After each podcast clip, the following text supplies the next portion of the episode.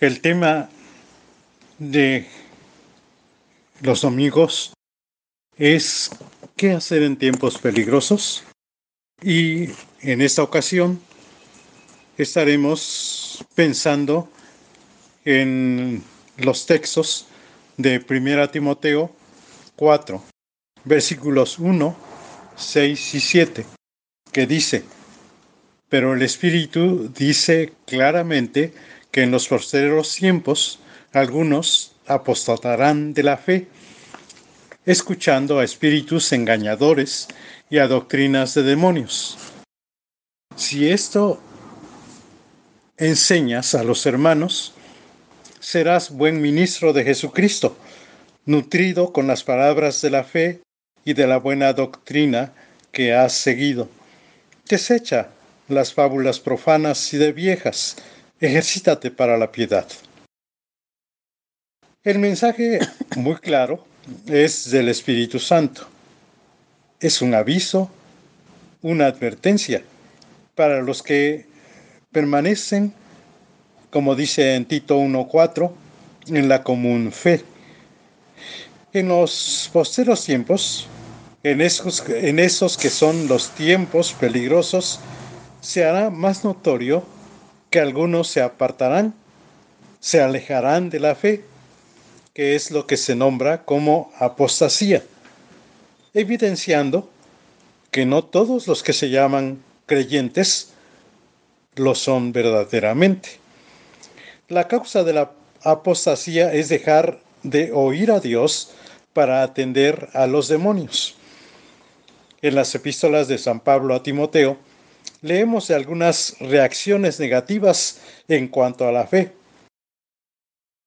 En 1.19, naufragar en cuanto a la fe. 4.1, apostasar de la fe. 5.8, negar la fe. 5.12, quebrantar su primera fe. 6.11, extraviarse de la fe. 6.21, desviarse de la fe.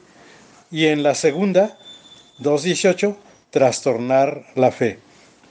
Será bueno también anotar algunas cosas positivas de la fe. Pensemos que apostasía significa volverse atrás, recaer. Una apostasía implica necesariamente una posición de la que se puede caer, una profesión hecha que se abandona de una manera deliberada no se trata de un cristiano que caiga en algún pecado, sino de uno que abandona definitivamente el cristianismo. Y eso es por parte de un profesante no convertido, aquel que no ha experimentado la regeneración por la conversión. Al sentir el final de su carrera, el apóstol declaró su convicción, he peleado la buena batalla, he acabado la carrera, he guardado la fe. Segunda Timoteo 4:7. Guardar la fe. Esto es la responsabilidad de todo creyente. Y Pablo, por eso, anuncia, exhortando que todos los creyentes debemos examinarnos a nosotros mismos si estamos en la fe. Debemos probarnos a nosotros mismos. Y luego dice, ¿o no os conocéis a vosotros mismos que Jesucristo está en nosotros, a menos que estéis reprobados? Segunda Corintios 13.5. Y aquí en Timoteo, en el mismo tenor, dos veces hace resaltar la fe no fingida. Entendamos entonces que apostasía es el término final de un proceso que comienza por una larga desviación, perdón, por una ligera desviación, 1.6. Luego sigue con un naufragio en la fe, 1.19, y concluye con una separación de la fe, lo que estamos tratando ahorita. Separarse de la fe es dejar la verdad que se apropia por la fe, que es la gracia de nuestro Señor Jesucristo fue más abundante con la fe y el amor que es en Cristo Jesús, palabra fiel y digna de ser recibida por todos, que Cristo Jesús vino al mundo para salvar a los pecadores, de los cuales yo soy el primero. Así lo dice en el capítulo 1, versículos 14 y 15.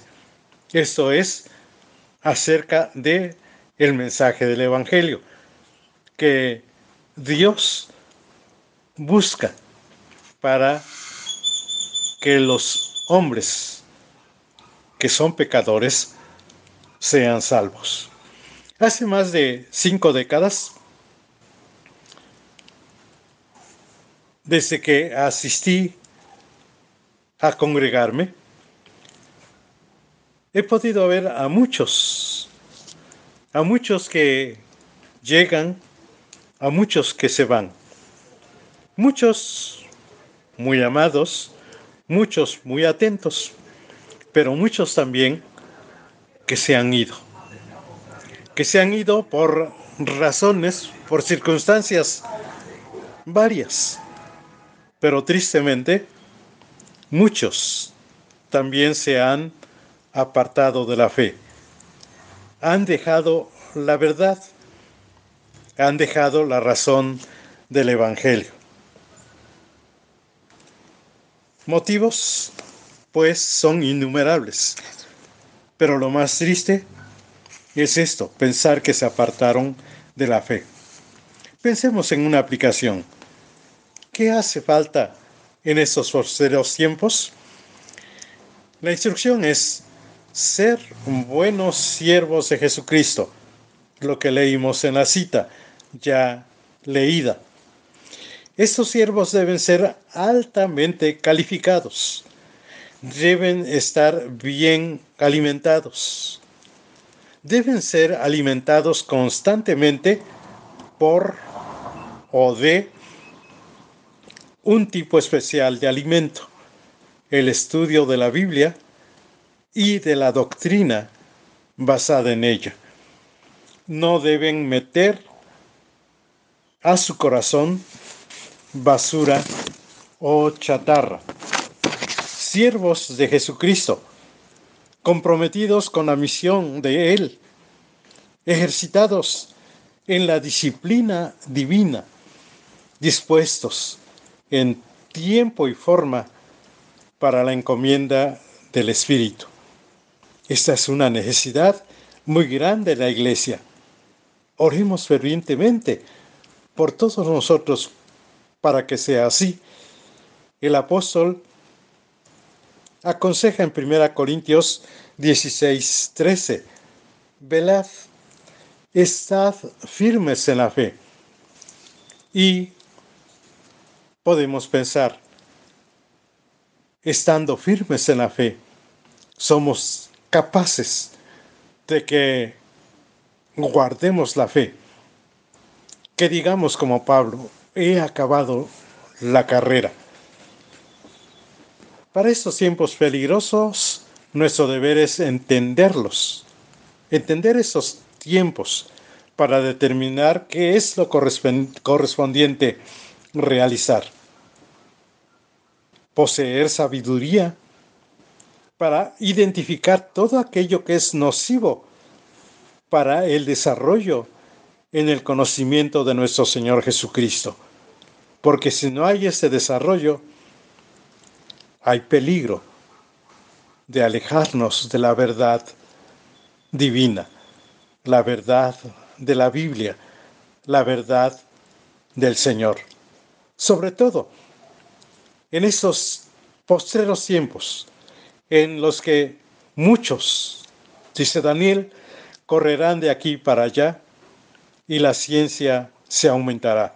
Daniel 12:4. ¿Cuánta basura contaminante existe? ¿Cuánto es ofrecido para sentirse bien?